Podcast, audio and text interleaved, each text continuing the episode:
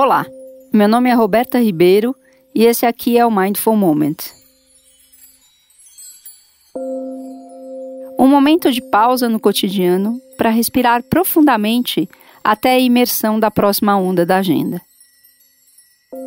Uma oportunidade para checar a realidade do que está acontecendo aqui e agora.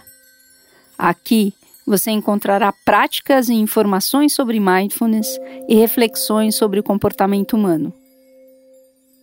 Cada episódio funciona como uma bússola cujo norte é a resiliência e a habilidade para lidar com o curso do cotidiano sem se perder nas narrativas da mente. E quem sabe ao terminar de ouvir este episódio, você se sinta mais pleno, focado e presente para fluir nas correntezas desse mundo líquido gasoso atual.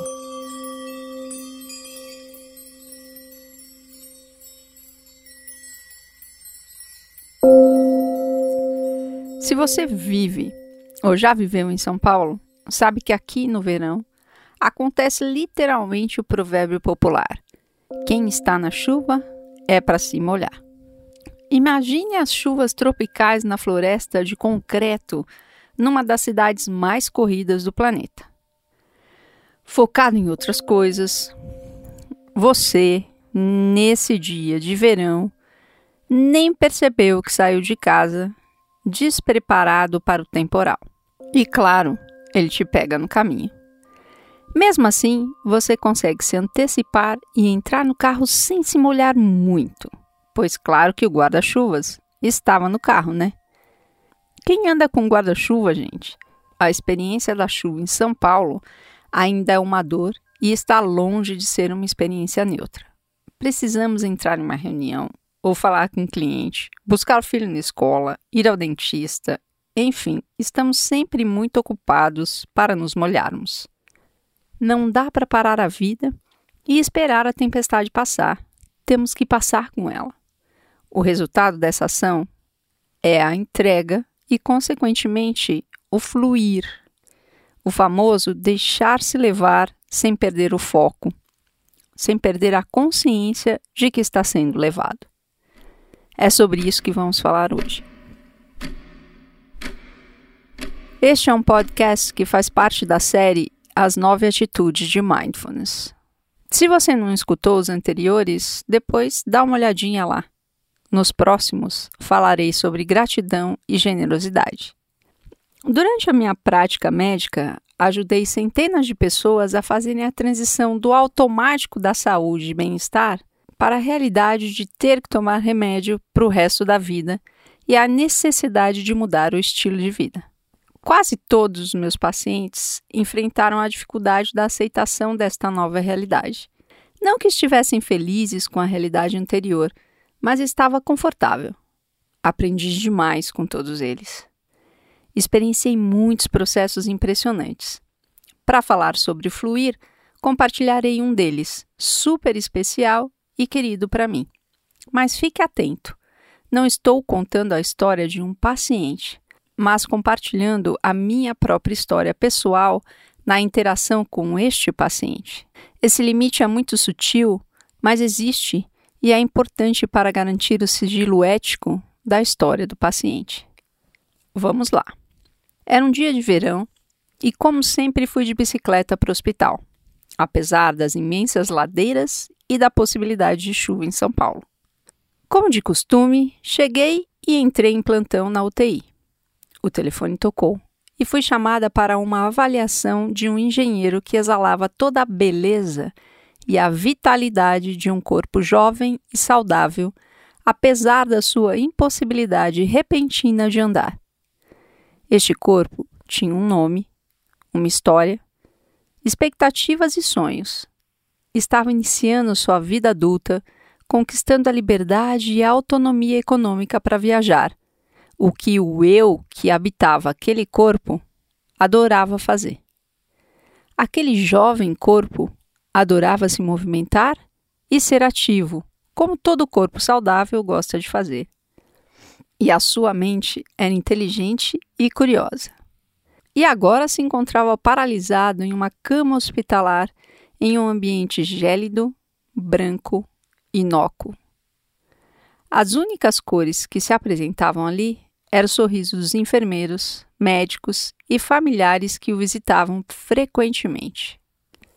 Depois de ter passado pelo pronto-socorro, realizado vários exames, inclusive uma tomografia de crânio e coluna, ele foi internado com a hipótese diagnóstica de tuberculose óssea. Foi aí que entrei em cena. Como infectologista do hospital, estava responsável pela avaliação e a condução do tratamento da doença. Além da inflamação celular causada pela doença, havia também a inflamação emocional. Afinal, perder a autonomia e enfrentar um futuro incerto aos 20 anos é paralisante. Infelizmente, a faculdade de medicina não me treinou para cuidar de todo esse sistema mas me preparou muito bem para cuidar do complexo infeccioso. O resto vinha das experiências da vida e da interação com os pacientes. Eles sempre me ensinaram muito. Eu também era jovem e acreditava que poderia curar aquele paciente e não apenas a doença. A ignorância às vezes é perigosa. No meu caso, me oferecia uma sensação de poder salvar a vida das pessoas algo que nem sei se superei ainda. Na ocasião, além dos medicamentos, eu oferecia extensos momentos de conversa e compartilhava motivação com ele. Desenvolvemos uma relação de confiança e segurança, na qual nos apoiávamos mutuamente para seguir. Nenhum de nós estava confortável. Afinal, tínhamos expectativas: eu de curar e ele de ser curado. Apesar dos medicamentos atuarem na diminuição do processo inflamatório e com isso liberar as pressões das células nervosas, não poderíamos garantir que ele andasse. Mas isso não foi limitante para ele. Ao contrário, ele ficou curioso para saber onde poderia chegar. Queria experimentar ficar em pé e ver como se sentia. As possibilidades dele andar eram baixíssimas. Ele se conformava, mas não desistia. Ele me contou que existia uma força interna que o impulsionava a tentar ficar em pé. Dei-lhe o apoio necessário e ele ficou. O seu sorriso era branco como a luz do sol. Sua determinação era tão intensa que me contagiava e transbordava em nossos olhos em gotas de surpresa e contentamento.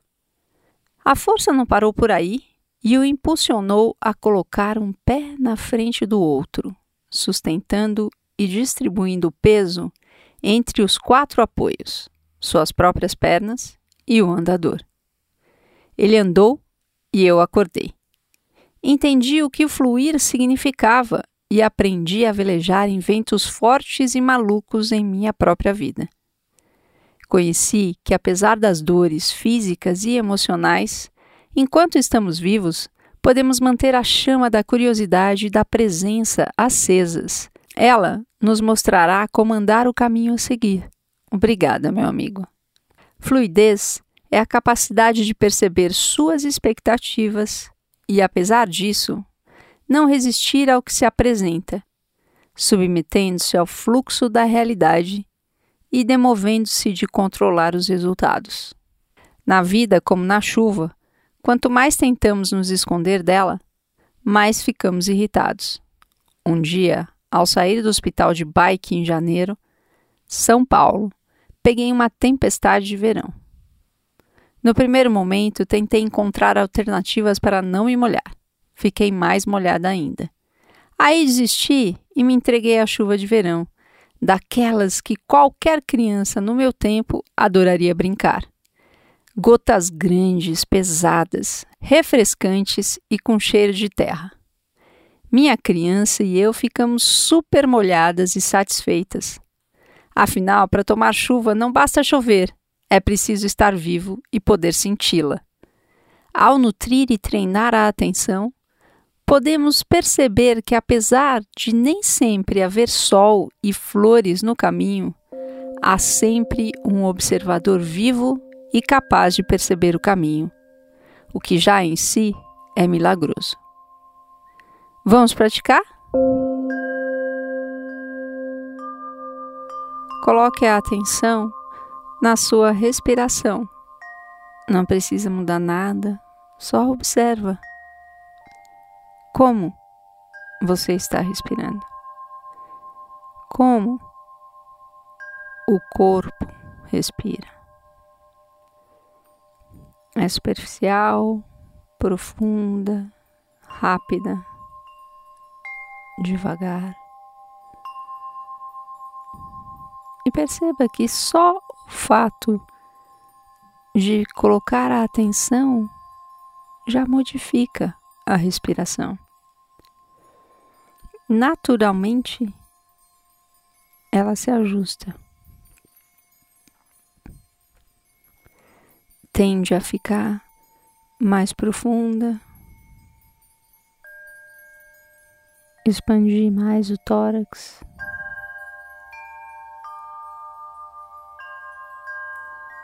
E a cada expiração, solte o peso do corpo nos apoios que ele tem. Percebendo os apoios que ele faz com aquilo que o sustenta, seja a cadeira, o chão, a cama, sofá, o que for. E veja se você consegue encontrar nesses apoios a segurança suficiente para soltar ainda um pouco mais o peso do seu corpo.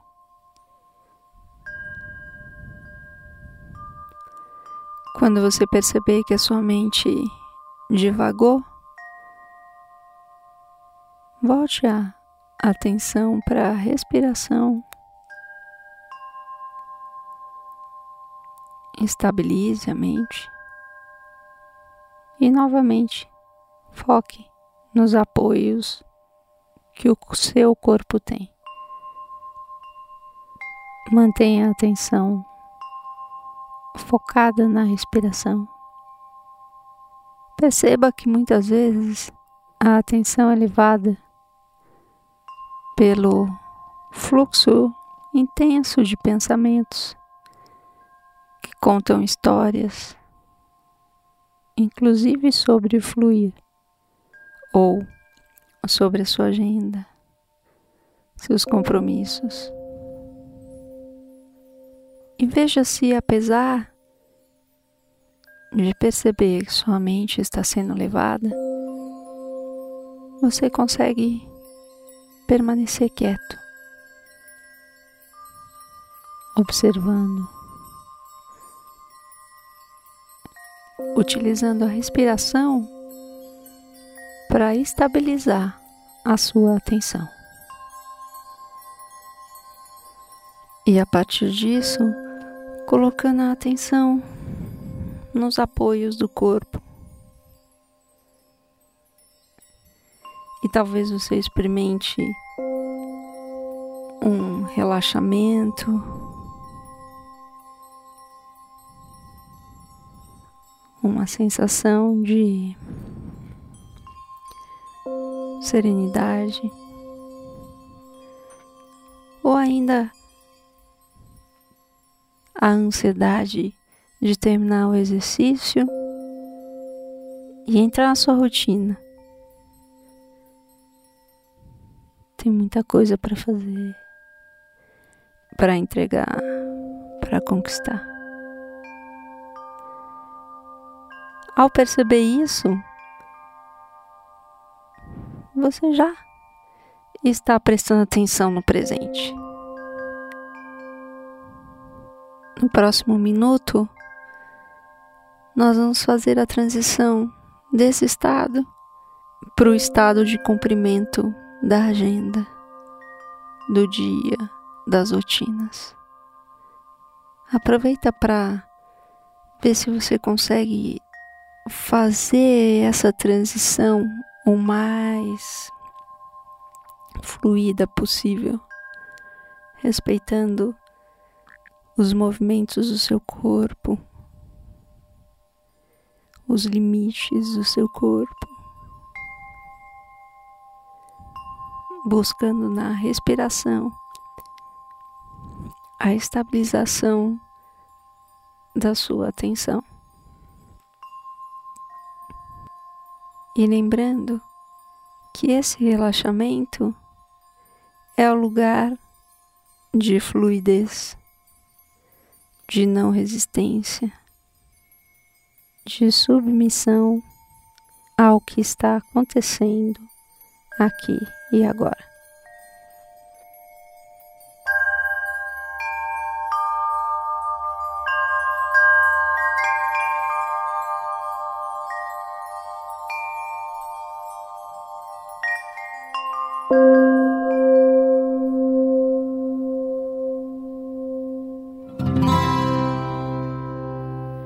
Muito obrigada pela sua presença e por sua prática.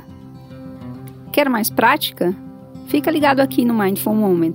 Semana que vem tem mais. Até lá, você pode acompanhar outras práticas no Instagram, no canal do YouTube ou ainda no tema Meditações aqui neste mesmo canal. Conhece alguém que pode se beneficiar com as práticas? Compartilhe. Sabe de alguém que precisaria conversar comigo? Indique no WhatsApp 11 9 9892 4510. Esse foi o Mindful Moment. Meu nome é Roberta Ribeiro. Até! Que sejamos todos plenos.